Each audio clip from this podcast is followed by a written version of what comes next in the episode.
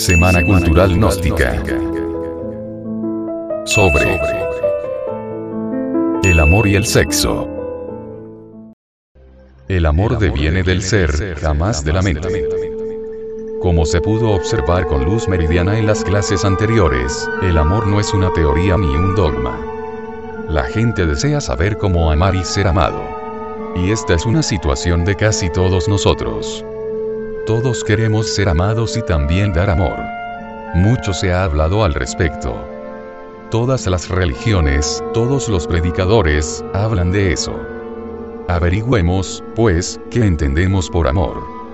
El amor es sensación, el amor es cosa de la mente, podemos pensar acerca del amor, podemos pensar acerca del objeto del amor, cónyuge, parientes, etc.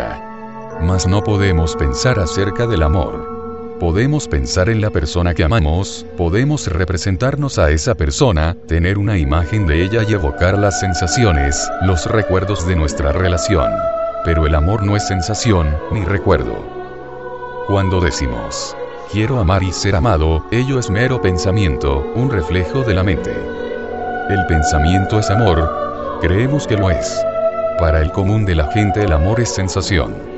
Por eso es que tenemos retratos de las personas que decimos amar, y pensamos en ellas, y a ellas estarnos apegados.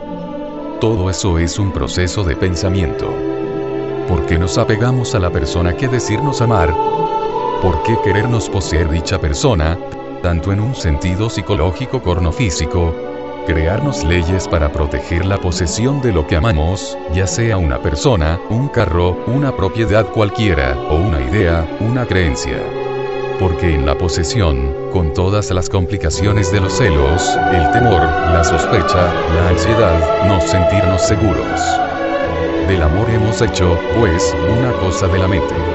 Y con las cosas de la mente llenarnos el corazón. Como el corazón está vacío, la mente dice, debo tener ese amor, y tratamos de colmamos por medio de la esposa, del esposo. Mediante el amor procuramos llegar a ser algo. Es decir, utilizamos el amor como medio para un fin. Hemos hecho del amor una cosa de la mente. La mente se convierte en el instrumento del amor. Y la mente es solo sensación. El pensamiento es la reacción de la memoria ante la sensación. Sin el símbolo, la palabra, la imagen, no hay memoria, no hay pensamiento. Conocemos la sensación de lo que llamamos amor, y a ella nos aferramos. Y cuando ella nos falla, queremos alguna otra expresión de esa misma sensación.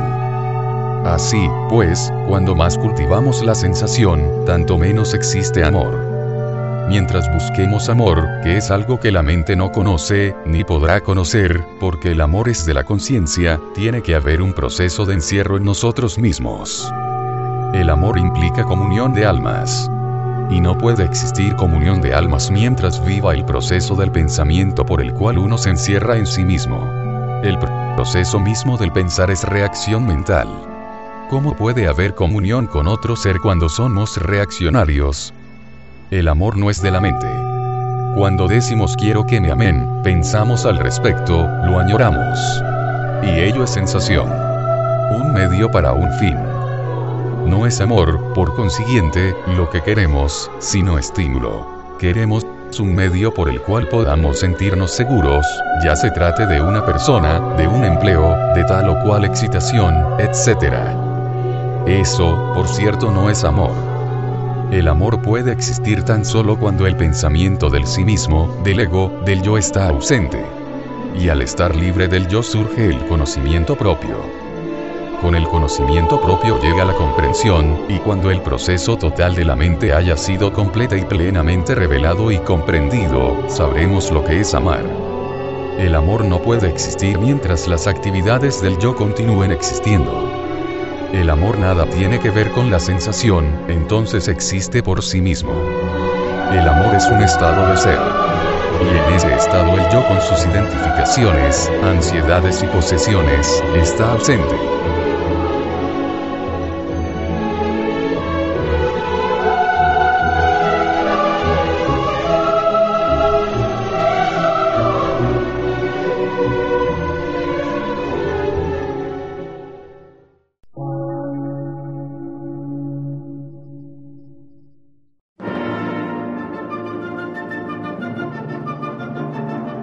Emisora, gnóstica, transmundial. Por una nueva civilización y una nueva cultura, sobre la faz de la Tierra.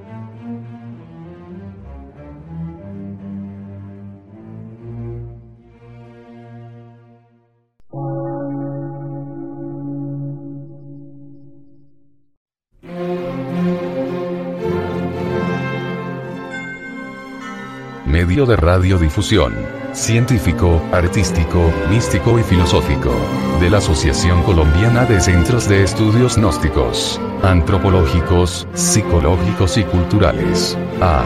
C.